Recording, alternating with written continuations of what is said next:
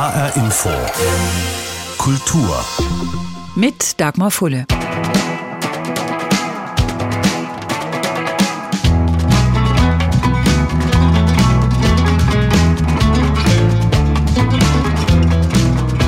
Wir schreiben das Jahr 1961. Es ist das Jahr, in dem der Ost-West-Konflikt sich verschärft, abzulesen zum Beispiel in Berlin, wo die DDR-Regierung eine Mauer mitten durch die Stadt baut, oder in Kuba, wo Fidel Castro einen von den USA unterstützten Angriff auf die Schweinebucht abwehrt. Es bleibt schwierig, noch sehr lange. Nur eines ist sicher. Die deutsche Wirtschaft boomt und braucht dringend Arbeitskräfte. Nach Italien, Spanien und Griechenland schließt nun auch die Türkei ein Anwerbeabkommen mit Deutschland. 60 Jahre sind seitdem vergangen. Eine Zeit mit Chancen und Problemen, mit Begegnungen und Missverständnissen, mit neuen Erkenntnissen und alten Vorurteilen. Unterm Strich aber war doch alles genau richtig und gut so. So ziehen aus heutiger Sicht viele Bilanz. Janika Kämmerling hat einige von ihnen getroffen. Zum Beispiel den Betreiber der Frankfurter Kultur- und Kultkioske namens Jok Jok. Die haben nicht kapiert, dass wir in Deutschland leben werden, unsere Zukunft hier bauen werden. Nasima Lemda ist 1978 nach Deutschland gekommen. Heute besitzt er mehrere Kioske in Frankfurt. Sie sind Kult. Besonders am Wochenende tummeln sich hier Menschen, um in gemütlicher Wohnzimmeratmosphäre ein kühles Bier, eine Limo und internationale Kunst zu genießen. Meine Frau kommt von einer ganz kleinen Kreisstadt, ganz kleine. Die hatten zwei Straßen. Ich war der erste Ausländer in dieser Ort. Wie er sind damals viele Türken als sogenannte Gastarbeiter aufgebrochen.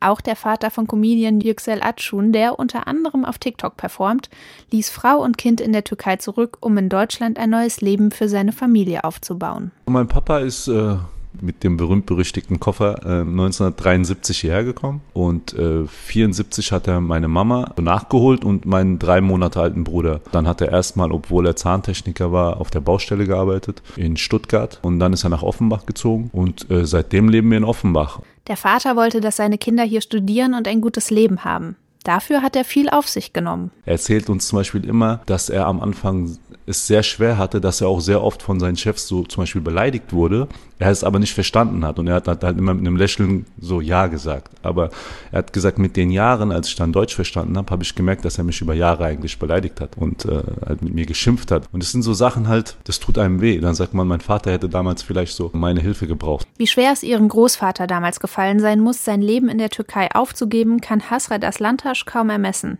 Sie ist Influencerin. Es war, glaube ich, nicht einfach. Also ich könnte mir das heute nicht vorstellen, mit meinem äh, Koffer alleine auszuwandern, irgendwo in einem fremden Land arbeiten zu müssen, wo ich die Sprache nicht beherrsche, wo ich die Kultur nicht kenne, wo ich keine gesellschaftlichen Anhang habe und wirklich ganz alleine bin und äh, meine Familie nicht sehe. Und das haben die jahrelang mitgemacht und wirklich für uns. Die haben auf ihr eigenes Leben verzichtet. Auf Instagram macht sie auch anderen immer wieder bewusst, dass ihre türkischen Familienmitglieder vor vielen Jahren große Opfer gebracht haben, um ihren Familien ein besseres Leben zu ermöglichen.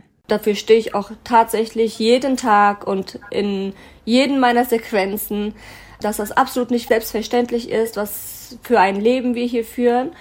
Und es ist natürlich total wichtig, in was für eine Familie man hineingeboren wird, in was für einem Land man lebt. Aber wir hatten einfach dieses Glück, oder mein Opa hatte diesen Mut, einfach das durchzuziehen und uns dieses bessere Leben zu ermöglichen. Ihr Mann Cem ist Musiker. Er macht türkische Popfolklore. Auch sein Opa kam als Gastarbeiter. Was ihn und viele Nachkommen türkischer Einwanderer und Einwanderinnen eint, beschreibt der 33-Jährige so. Ein Herzen ist immer in der Türkei aber das andere Herz schlägt einfach hier. Das ist meine Heimat, weil ich hier geboren und aufgewachsen bin. Ich habe hier alles von mir. Und das habe ich aber eigentlich nur meinem Opa zu verdanken, der damals ja alles auf eine Karte gesetzt hat. Eine junge Generation von Menschen, die in den unterschiedlichsten kulturellen Bereichen arbeiten. Die Nachkommen der Menschen, die ab 1961 aus der Türkei nach Deutschland gekommen sind, auf der Suche nach Arbeit und manche vielleicht auch nach einem neuen Leben. Eine davon war die Mutter von Canan Topçu. Sie ließ den Ehemann und die Töchter erst einmal zurück. Warum? Darüber haben die Eltern nie sprechen wollen. Ein Jahr später, es war 1973, kam die damals achtjährige Janan nach Deutschland.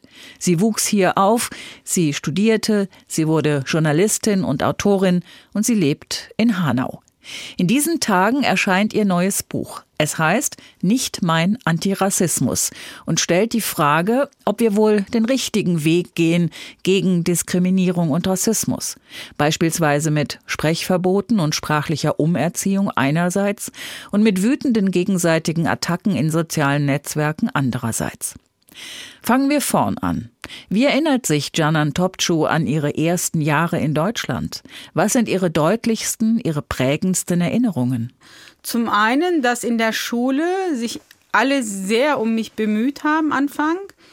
Die Mädchen, die mich so an der Hand nahmen und durch die Schule führten und so mir irgendwie alles zeigten und mit mir auch Zeit verbringen wollten. Und dann endete das aber. Also so, sie verloren ihr Interesse an mir und ich habe es nicht verstanden. Also ich war dann eben nicht mehr so die Exotin, nicht die neue, die besondere. Und sie verloren ihr Interesse an mir und es war etwas, was ich nicht kannte, weil ich in der Türkei Spielkameradin hatte, über, also kontinuierlich und es solche Abbrüche nicht gab. Und woran ich mich auch sehr gut erinnere, ist, ich hatte einen türkischen Klassenkameraden Mustafa. Und ich ging davon aus, wir sind ja sozusagen aus einem Land, wir sind Landsleute und dass er zu mir stehen würde, wenn ich in äh, so Situationen gedisst wurde oder äh, außen vorgelassen wurde. Und er hat sich aber überhaupt nicht mit mir solidarisiert. Das war so eine Erfahrung, die ich gemacht habe und auch in mein späteres Leben mitgenommen habe, dass so quasi geografische Herkunft nicht unbedingt einen dazu bringt, zwingt oder irgendwie ähm, so ein Common Sense darüber gibt, dass man sich auch miteinander verbündet und solidarisiert. Das wird aber ja bis heute gerne auch mal nach außen vermittelt, ne? dass es so eine Community irgendwie gäbe. Ja, das ist ja ganz interessant, dass im Grunde aus diesen jeweiligen Geografien Menschen ja nach Deutschland auch migriert sind oder die Nachkommen, die sich untereinander auch nicht unbedingt grün sind und wo es auch Anfeindungen, Rassismen, Diskriminierung gibt. Aber man hat so quasi den gemeinsamen Feind oder den gemeinsamen Gegner. Und es wird dann halt so erwartet, wenn du eine von uns bist, dann äh, sei auch solidarisch mit uns. Und das bin ich aus der Perspektive derer, die mich für meine Position kritisieren, nicht. Wobei ich denke, ich agiere und argumentiere schon auch aus einem solidarischen Standpunkt heraus, weil mein Anliegen ist ja nicht ein anderes als der antirassistischen Aktivisten oder auch der Gruppen, die sich so gegen Rassismus und Diskriminierung engagieren. Ich habe nur festgestellt, dass die Art und Weise, wie wir vorgehen, sehr anders ist und dass ich dafür unbedingt nicht Lob bekomme von, von den Akteuren, die jetzt gerade sehr laut und sehr deutlich sich artikulieren. Da geht es ja auch und gerade um Sprache. Ist Sprache nicht auch ein Baustein davon? Also, dass wir ein Bewusstsein dafür entwickeln, wie Sprache andere auch verletzen könnte? Also, es gibt ja diesen Satz, Sprache schafft Wirklichkeit. Ganz ehrlich, der wird ja immer perpetuiert. Ich habe es aber nicht richtig durchdrungen, weil ich so für mich die Erfahrung gemacht habe, sie können mit feinen Vokabeln, aber auch ganz feine Nadelstiche versetzen. Und es ist nicht nur das eine Wort, was einen verletzt oder was einen irgendwie zusetzt. Es hat auch etwas mit der eigenen Haltung zu tun, denke ich. Also möchte ich jemanden nicht verletzen, dann kann ich mich so artikulieren und so handeln, dass ich den anderen nicht verletze, auch wenn ich vielleicht einen Begriff verwende, der kontaminiert ist. Ich kann aber absolut political correct sprechen und trotzdem aber jemanden einen reinhauen. Das sind so Dinge, über die sprechen wir gerade gar nicht so und diskutieren nicht so sehr damit, sondern wir haben gerade in den vergangenen Dreivierteljahr ja sehr darüber gesprochen, welches Wort absolut tabu ist, welche Begriffe nicht benutzt werden können. Also mich interessiert wirklich, und ich weiß nicht, ob es dazu auch Studien gibt, wie sehr, wenn bestimmte Begriffe nicht genannt werden, das auch die Wahrnehmung, das Bewusstsein von Menschen prägt. Und vielleicht geht es ja auch mal darum, Begriffe historisch einzuordnen, also beim kontaminierten Wort Neger, dass es nicht benutzt werden soll. Aber es gibt ja Situationen, Kontexte aus der Literatur, aus der Geschichte. Da kann ich gar nicht, also ich nicht, auch gerade als Journalistin nicht, wenn ich das zitiere, darauf verzichten. Und da denke ich, wir müssen wirklich so kontextabhängig diskutieren. Das heißt, Sie sind auch nicht dafür, dass man im Nachhinein bei neuen Auflagen von Büchern da etwas verändert? Nein, ich meine, wir können die Geschichte nicht verändern. Wir können sie nicht umschreiben. Wir können den Umgang mit Geschichte so handhaben, dass wir den nächsten Generationen deutlich machen, wie die Verhältnisse waren, wie Menschen entwertet, diskriminiert wurden und mit welchen Begriffen sie dieser Entwertung ausgesetzt waren. Aber jetzt so Literatur umzuschreiben oder aus dem Kanon zu entfernen, das finde ich, ist so etwas wie Geschichte umschreiben wollen. Wir haben jetzt diesen Jahrestag, 60 ähm, Jahre Anwerbeabkommen mit der Türkei. Wenn Sie einen Strich drunter ziehen, ein Erfolg oder ein Misserfolg? Auf jeden Fall ein Erfolg. Für, für alle, beide Seiten. Für alle Seiten. Also nicht nur die türkische Migration, sondern insgesamt die Anwerbeabkommen mit unterschiedlichen anderen Ländern hat ja dazu geführt, dass Deutschland tatsächlich so auch ähm, viel pluraler geworden ist im habituellen und was auch die Esskultur angeht, was auch die Gastfreundschaft angeht. Also wir haben ja alle voneinander was abgeguckt quasi. Und wenn Sie sich das mal vorstellen, wir sind ja nicht so alt, aber wie Deutschland vor 70, 80 Jahren war und wie es jetzt geworden ist. Natürlich hat das auch mit der Migration von Menschen aus anderen Ländern zu tun. Und ein Gewinn ist es, wenn man sich die Frage stellt, was wäre denn aus den Familien geworden, wenn sie zurückgekehrt wären oder dort geblieben wären? Hätten sie da bessere Chancen gehabt? Viele meiner Freundinnen und Freunde, mit denen ich darüber rede, wir sind uns einig, es war für uns alle eine Chance. Es war schwierig, die Sprache nicht können. Es sind andere Gerüche, andere Geschmäcker. Man kann sich nicht verständigen, hat einen scheiß Job, wenn ich mal so sagen darf, und wird nicht gewürdigt. Aber trotzdem ist es auch für viele Familien ein Gewinn. Sagt die Journalistin und Autorin Janan Topçu. Ihr Buch heißt Nicht mein Antirassismus und ist erschienen im Quadriga Verlag. Einen ganz anderen Weg nach Hessen gegangen ist Mehmet Güler. Geboren im anatolischen Malatya, studierte er in Ankara Malerei und Grafik, lernte an der Hochschule auch Deutsch und kam 1966 zum ersten Mal nach Deutschland. Ein junger Mann mit einem Motorrad, der eine Woche lang jeden Tag vom kalten Regen klatschnass wurde und sich nur eine einzige Frage stellte, wie kann man nur in diesem Land leben? Dann aber bekam er ein Stipendium für ein Auslandsstudium und landete in Hessen. Ich wollte eigentlich nach Berlin gehen, aber erst kam ich nach Kassel, weil einige Freunde hier studierten. Ich war von der Gesamthochschule so begeistert im Park, also am Park und das faszinierte mich und dann auch die Landschaft Wilhelmshöhe, Schlosspark und die natürlich Fulda, so eine Stadt. Ich habe gesagt, dann bleibe ich hier. So habe ich dann an der Gesamthochschule damals, also HBK, mein zweites Studium gehabt und nach dem Diplom bin ich wieder zurück nach Ankara, weil ich nie gedacht hatte, in Deutschland zu leben. Das war mein Traum, in meiner Hochschule als Lehrer zu arbeiten, wo ich studiert hatte in Ankara. Und das hatte ich erreicht. Deshalb nach meinem Diplom Nächsten Tag sind wir wieder zurückgekehrt. Es hätte alles gut sein können mit dem doppelten Diplom in der Tasche und einer Lehrtätigkeit an der Universität in Ankara. Aber das Drumherum war nicht mehr gut. Mehmet Güler berichtet von politisch schwierigen Verhältnissen in der Türkei der 70er Jahre, von Terror und Straßenkämpfen. Deshalb kehrte er 1977 mit Frau und Kind zurück nach Kassel und blieb.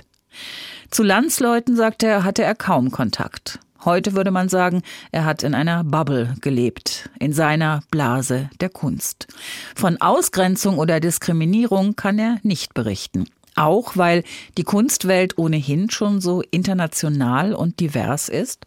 Das ist richtig. Und außerdem, man hat ja mit bestimmten Menschen Kontakt als Künstler oder Künstlergruppe so, oder bei der Eröffnungen und so weiter.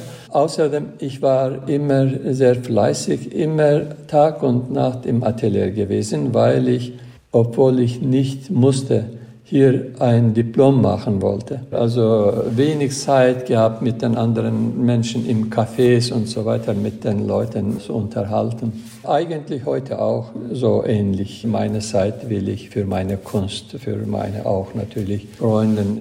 Sie leben über 40 Jahre in Deutschland. Haben Sie immer nur gute Erfahrungen gemacht? Ja, Gott sei Dank habe ich immer gute Erfahrungen gehabt. Meine Umgebung, meine Freunde, bei denen existiert sowas nicht, Fremdenhass. Aber das ist die Realität natürlich, was wir erleben, was wir sehen, wenn man persönlich nicht selbst erlebt hat. Was wir heutzutage auch wieder fast jeden Tag aktueller und stärker wird, auch solche Parteien gegründet und äh, große Zufluss haben. Das ist auch sehr traurig natürlich.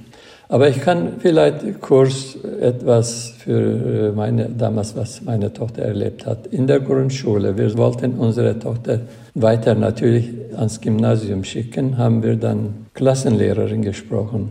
Sie hat uns gesagt, ich kann Ihre Tochter nicht ans Gymnasium schicken. Wenn die Kinder von deutschen Eltern nicht ans Gymnasium gehen können und ihre Tochter im Gymnasium ist, was sagen die mir? Wie kann ich Antwort geben? Und dann haben wir mit der anderen Lehrerin, mit der Schulleiterin gesprochen. Die haben alle gesagt, also Günzel ist Ass in der Klasse. Wie kann sowas passieren? Und da müssen wir ja uns beim Konferenz entscheiden.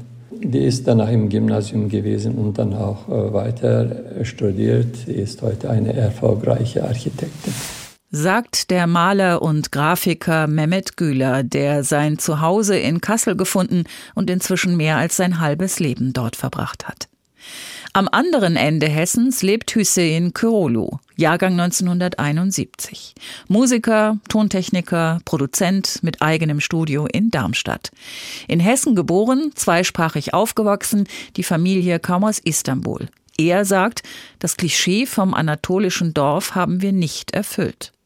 Vielleicht auch deshalb hat auch er Diskriminierung und Ausgrenzung nicht erlebt. Und da muss ich sagen, da war mein Vater vielleicht unbewusst, vielleicht bewusst, sehr vorausblickend. Ich habe ja also zu Hause Türkisch gesprochen und im Kindergarten Deutsch und äh, mit drei kam ich in den Kindergarten und mit dreieinhalb war ich in der musikalischen Früherziehung. Also worauf ich hinaus will, ich habe als dritte Sprache noch die Musik bekommen und eigentlich hatte ich dann so ein Accessal Area Ausweis, so einen imaginären als Musiker. Das heißt, Leute, die jetzt irgendwie vielleicht irgendwie sich an meinem Namen hätten stoßen können oder an meinem kulturellen Background, die hatten es einfach, die konnten mich einfach in die Musikerschublade stecken und dann war der Käse gegessen. Wie haben das deine Eltern und Großeltern erlebt? Habt ihr darüber gesprochen?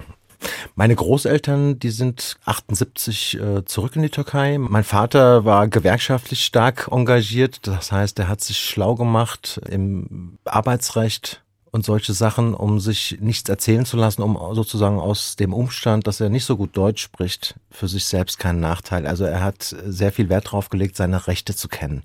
Und von meiner Mutter bekam ich immer den Satz mit, sozusagen als Prävention zur Ausgrenzung, dass ich, wenn ich 200-prozentig bin, als 50 Prozent hier anerkannt werde. Und das wird dann im Laufe der Zeit auch so ein bisschen dann auch meine Maxime natürlich.